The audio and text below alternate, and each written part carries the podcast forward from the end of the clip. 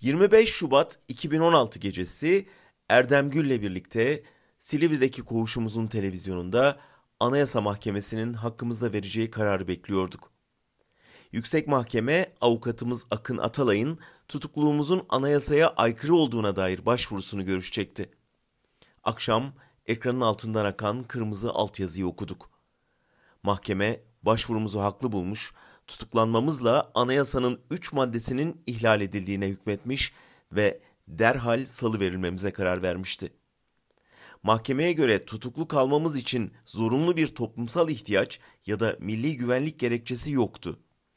Tutuklu kaldığımız sürece ifade ve basın özgürlüğümüz ihlal ediliyordu. O gece salı verildik. Dün 3 yıl 2 ay sonra aynı mahkeme, aynı olayda bu kez Cumhuriyet Gazetesi'nden 4 arkadaşımızın aynı yöndeki itirazını reddetti. Hak ihlali yoktur kararı verdi.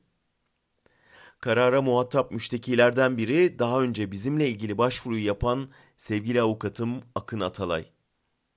Aynı mahkemeden, aynı davada, aynı gerekçelerle benim için çıkartabildiği kararı kendisi ve diğer üç arkadaşımız için çıkaramadı. Oysa onlar da tıpkı bizim gibi sadece gazetecilik faaliyetlerinden dolayı tutuklandılar, hapsedildiler.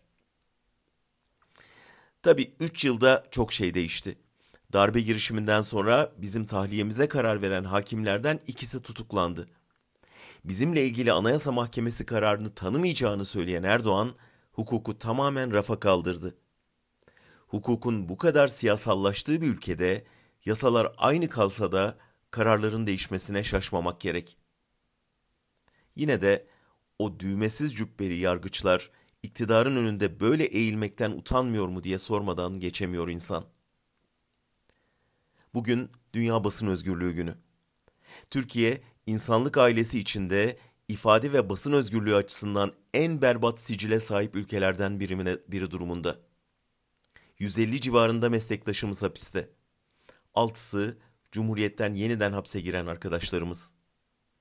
Hapiste olmayanlar da ya adliyede ya işsiz halde yargı kararını bekliyor.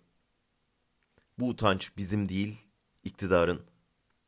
Biz her koşulda gazetecilik suç değildir demeye, ne pahasına olursa olsun hakikati savunmaya ve doğru bildiğimizi yazıp söylemeye devam ediyoruz.